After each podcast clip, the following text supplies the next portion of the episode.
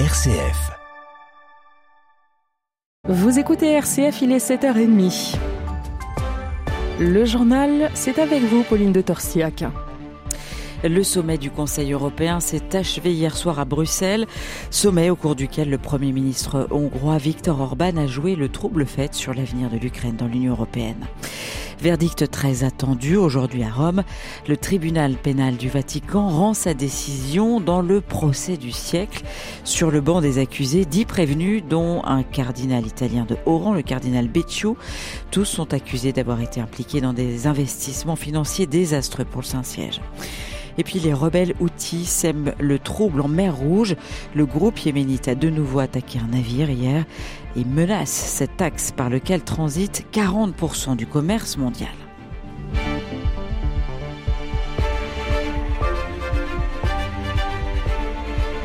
Et on commence avec cette information. Notre-Dame de Paris va retrouver son coq. Il va être installé euh, cet après-midi au sommet de la flèche.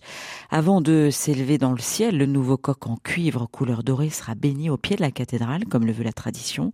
Le coq contient les reliques historiques de Sainte-Geneviève et de Saint-Denis, mais aussi l'une des 70 épines de la Sainte Couronne du Christ, récupérée sur l'ancien coq qui avait été euh, très endommagé par l'incendie. Le dernier sommet européen de l'année 2023 s'est achevé hier soir à Bruxelles. 26 des 27 se sont prononcés sur l'ouverture des négociations d'adhésion de l'Ukraine à l'Union européenne. Le Premier ministre hongrois Viktor Orban est sorti de la salle du Conseil européen au moment de cette décision, évitant de mettre son veto à la décision. Il a en revanche bloqué l'adoption d'un soutien financier à Kiev de 50 milliards d'euros d'ici à 2027. On fait le point avec Melchior Gormand. Sommet en demi-teinte pour l'Ukraine. Volodymyr Zelensky devra repasser pour se voir attribuer les 50 milliards d'euros de l'Union européenne. Le président hongrois conditionne le déblocage de cette aide attribuée à Kiev au déblocage de la totalité des fonds européens pour son propre pays. Aujourd'hui, ce sont 21 milliards d'euros qui sont gelés par l'Union européenne. Bruxelles reproche en effet à Budapest des manquements à l'état de droit. Viktor Orban assume ses positions et compte bien tirer profit de sa position dans ce conflit diplomatique je cite J'ai toujours dit que si on procédait à un amendement du budget de l'UE, la Hongrie saisirait l'occasion pour revendiquer clairement ce qu'elle mérite. Une stratégie payante, Budapest a déjà obtenu le déblocage de 10 milliards d'euros de fonds européens, suite du bras de fer diplomatique début 2024. L'armée israélienne a annoncé avoir tué par erreur trois otages israéliens dans la bande de Gaza. Ils ont été identifiés par erreur comme une menace, précise l'armée, l'armée israélienne qui a récupéré et rapporté en Israël les corps de huit personnes au cours d'une opération menée dans la bande de Gaza. Parmi ces personnes figure le franco-israélien Elia Toledano. Les rebelles outils du Yémen ont mené une nouvelle attaque hier contre un porte-conteneur en mer Rouge. Ce groupe rebelle contrôle une partie du pays et notamment le détroit contrôlant les entrées dans la mer Rouge, axe par lequel transite 40% du commerce mondial. Les outils affirment attaquer des bateaux ayant des intérêts israéliens ou un point de départ ou d'arrivée en Israël en soutien aux Palestiniens. Les pays occidentaux veulent une mobilisation internationale pour sécuriser cet axe commercial majeur car ces attaques risquent d'obliger le commerce maritime à se réorganiser face à la difficulté de protéger les bateaux. C'est ce que nous dit Alain Rodier, il est directeur de recherche auprès du Centre français de recherche sur le renseignement. Mettons-nous à la place des compagnies maritimes. Les assurances sont en train d'atteindre des prix totalement prohibitifs qui font que, en réalité, il, va devenir plus rentable de faire le tour de l'Afrique que passer par la mer Rouge. Et ça peut avoir des conséquences extraordinaires, par exemple sur le trafic au canal de Suez. Bon, on n'en est pas encore là, mais la protection de ces navires dans la zone est tout de même très difficile parce que ce ne sont pas uniquement des pirates au large de la Somalie où c'était des embarcations euh, qui montaient à l'assaut des navires. Là, nous avons affaire effectivement à la même menace, mais en plus avec des missiles sol-mer qui sont extrêmement, euh, je dirais pas impossibles, parce qu'une frégate française en a abattu plusieurs euh, ces derniers temps, mais c'est un problème très difficile. Rappelons que 40% du commerce mondial transite par cet axe. C'est l'épilogue d'une affaire qui a fait trembler le Vatican. Le verdict dans l'affaire du procès de l'immeuble de Londres doit être euh, prononcé aujourd'hui. Les deux audiences conclusives ont eu lieu lundi et mardi. Sur le banc des accusés, un ancien proche du pape François, le cardinal Angelo Becciu et neuf autres personnes. Tous sont accusés d'avoir été impliqués dans des investissements financiers désastreux pour le Saint-Siège. Au Vatican, c'est le procès du siècle parce que l'affaire met en évidence l'utilisation imprudente du denier de Saint-Pierre par un cardinal. Les explications d'Étienne Pépin. Oui, Pauline, le cardinal Becciu est le premier cardinal à être jugé par le tribunal de l'État de la Cité du Vatican.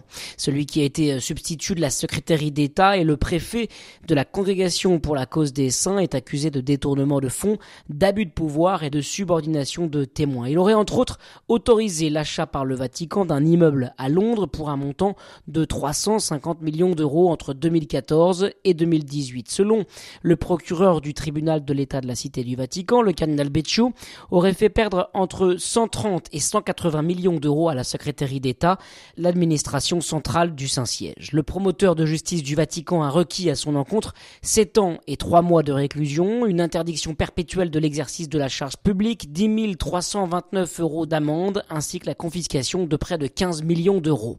Le cardinal Becciu clame son innocence depuis le début de l'affaire. Son avocate a demandé son acquittement afin que, je cite, la justice soit faite et qu'il retrouve la dignité personnelle et sacerdotale dont il a été injustement privé.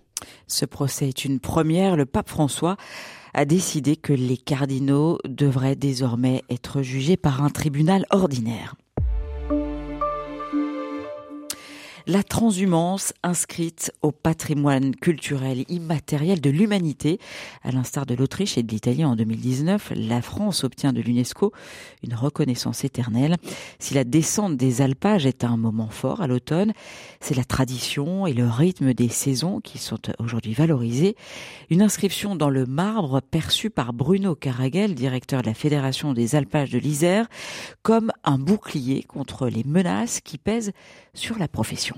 Les activités de transhumance et pastorale qui, sont liées sont soumises à trois grands types de, menaces. La question de la prédation en premier lieu, euh, prédation du loup principalement et de l'ours dans les Pyrénées. L'arc alpin est complètement concerné par la prédation du loup. Le deuxième point est lié au changement climatique où euh, les évolutions du climat euh, posent de vrais problèmes sur euh, le, le, rythme des ressources et leur disponibilité, posent également le problème de la quantité d'eau disponible pour l'abreuvement, pour les logements des salariés dans l'Isère et le sud de l'arc alpin et mmh. de la France. Et puis la dernière chose, c'est un regard sociétal sur les activités d'élevage qui évoluent euh, fortement. C'est-à-dire que la société ne regarde plus les, animaux, les activités d'élevage comme elle pouvait le regarder auparavant, a changé son rapport aussi aux fonciers et aux espaces naturels.